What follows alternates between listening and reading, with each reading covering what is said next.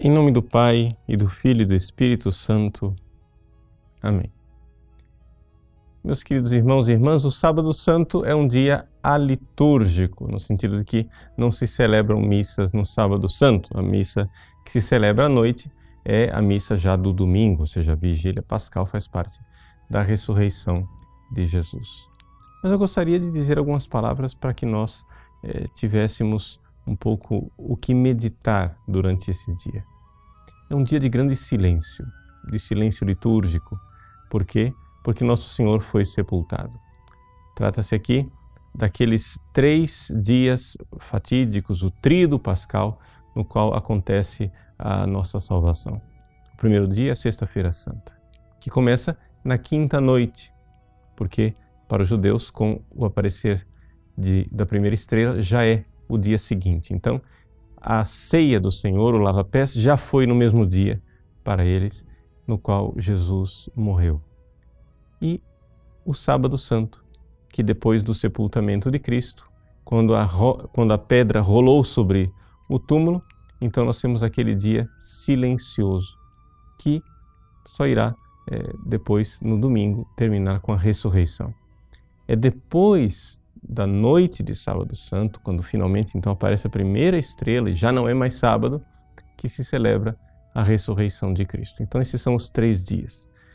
Mas então o que fazer de um dia em que nada acontece? Ou seja, o que fazer desse dia Sábado Santo em que no fundo, no fundo, Jesus já não está na cruz, está morto, mas ainda não ressuscitou.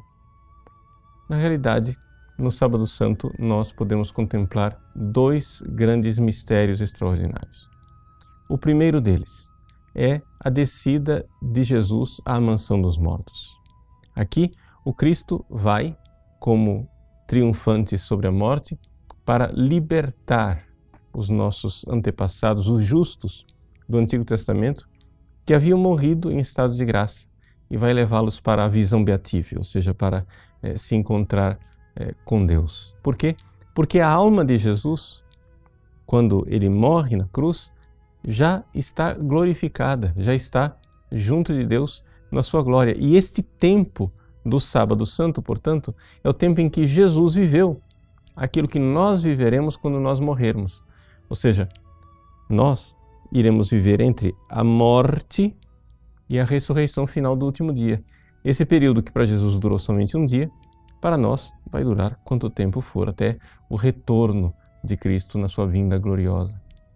Então, aqui a alma bendita de Jesus que é glorificada. Esse é o primeiro mistério que para nós pode ser também é, fonte de meditação, nós pensarmos e, e entrarmos em sintonia com a alma de Jesus, esta alma bendita que nos salva, porque nele, na sua alma, está o amor, a capacidade de amar, de conhecimento de Deus e tudo aquilo que nós mais precisamos. Então, aqui a devoção à alma de Cristo. Segunda coisa que nós podemos meditar no mistério do Sábado Santo é a fé da Virgem Maria. Nós podemos dizer que no Sábado Santo, de alguma forma, a igreja ficou reduzida a Maria. Por quê? Porque tratou-se de um fracasso progressivo da igreja ao longo do tempo. Ou seja, os discípulos foram abandonando, traindo, eh, negando Jesus, fugiram de medo, até que aos pés da cruz ficou somente a Virgem Maria, São João e as outras mulheres que ali estavam.